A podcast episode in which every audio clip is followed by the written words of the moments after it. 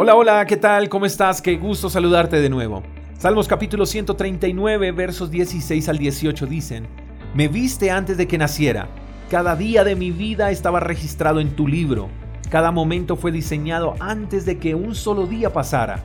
Qué preciosos son tus pensamientos acerca de mí, oh Dios. No se pueden enumerar, ni siquiera puedo contarlos. Suman más que los granos de la arena y cuando despierto, todavía estás conmigo. Creo que este pasaje tiene un poder sanador tremendo. A diario muchas personas son heridas emocionalmente por palabras despectivas de aquellas personas que se suponen son especiales.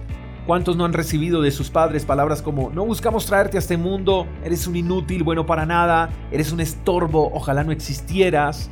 ¿Cuántas personas no son heridas por sus parejas con palabras como idiota, estúpido, ignorante, enfermo, loco, desgraciado, mentiroso, ridículo? ¿Cuántos no han sido heridos por personas con palabras como no eres capaz, mejor renuncia, eres ignorante, incapaz, con razón estás como estás, por eso nadie cree en ti, por eso es que no logras nada en esta vida? Podría quedarme nombrando miles de palabras con las que nos han herido y con las que te puedas identificar. Lo triste es que las palabras son de las pocas cosas de la vida que no se pueden reversar. Y una vez el veneno es lanzado, no hay disculpa que valga para remediar el daño ocasionado.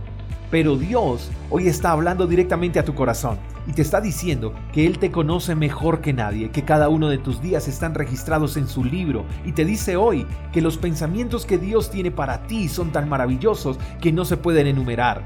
Dios no se ha ido de tu lado, aún en medio de lo que hayas o estés viviendo. Dice que cuando despiertes cada mañana, Él seguirá ahí a tu lado. Hoy tienes que tomar una decisión ¿Sigues viviendo de lo que otros han dicho que eres o tomas la decisión de vivir conforme a lo que Dios dice que eres? ¿Te convences de lo que otros te han dicho o crees en las promesas que Dios tiene para ti?